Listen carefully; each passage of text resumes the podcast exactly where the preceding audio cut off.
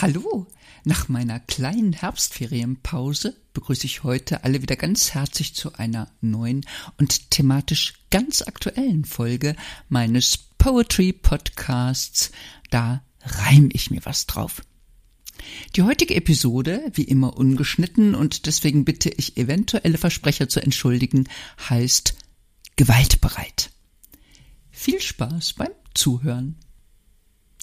Am Sonntag wollte ich mich mit Jan zum Kuchenessen treffen. Jan ist, wie ihr wisst, der ältere von meinen beiden Neffen. Leider, und das lässt mich manchmal stöhnen, kann ich auch ihm das Tantchen nicht abgewöhnen. Ich sitze wartend im Café Ostersbei. Neue Gäste kommen, Jan ist nicht dabei.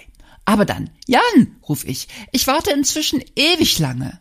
Er zuckt die Achseln. Militärring, Endlosschlange. Und weil er merkt, dass ich's nicht verstehe, schiebt er nach, du weißt aber auch gar nichts, Tantchen. Heute spielt der FC. In allen Seitenstraßen vom Militäring kannst du sehen, dass da überall Horden von Polizisten stehen. Es sind diesmal noch viel mehr als an anderen Tagen, weil die sich bei einem Derby ja besonders gern die Köpfe einschlagen. Für rund 500 Ultras sind mehr als 1200 Uniformierte auf den Beinen. Ich finde diesen Umstand bitter, fast zum Weinen.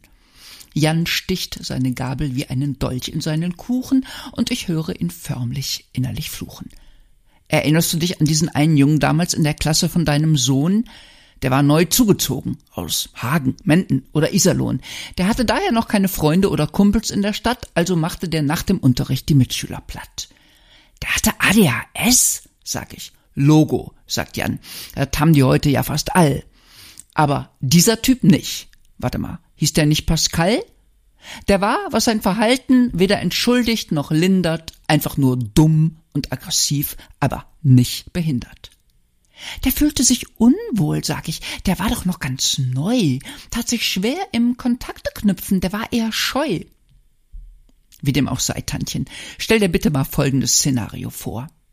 Weil weder Lehrer noch Eltern in der Lage sind, den Jungen zu disziplinieren, müssten jedes Mal bei Schulschluss ein paar Bullen aufmarschieren, die diesen Pascal zur Not gewaltsam daran hindern, dass der Randale macht mit den anderen Kindern.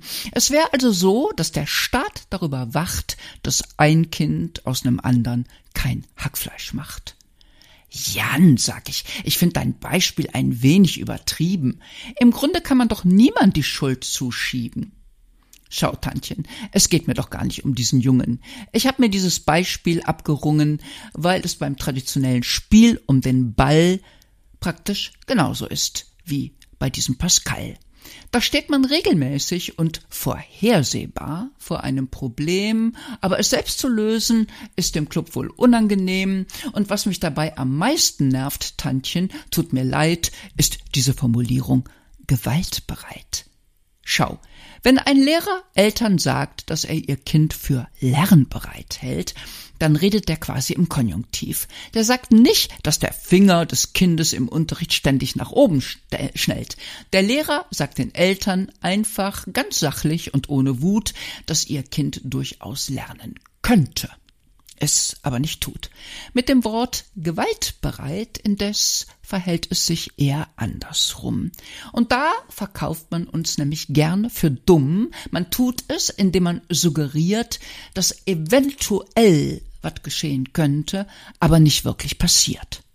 Obwohl die Erfahrung und der landesweite Polizeibericht leider eine ganz andere Sprache spricht. Okay, sag ich, aber Du musst dich doch nicht darüber beklagen, wenn sich diese Typen gegenseitig die Fresse einschlagen.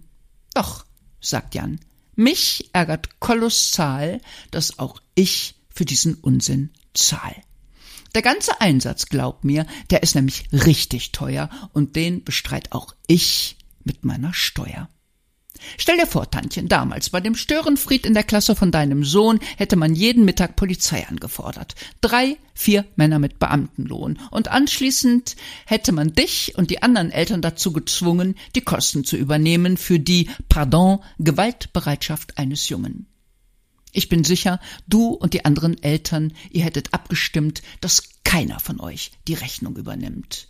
Aber dass wir Steuerzahler die Kosten für Randalierer übernehmen, ehrlich, Tantchen, als hiesiger Fußballclub würde ich mich schämen. Aber ist es bei anderen nicht anders, sag ich? Zahlen woanders nicht auch die Vereine? Jan wischt Kuchenkrümmel vom Tisch auf seine Hosenbeine und sagt, ich meine mich erinnern zu können, gerade du warst immer die, die gesagt hat, komm mir nicht damit, was die anderen dürfen oder machen, tu das nie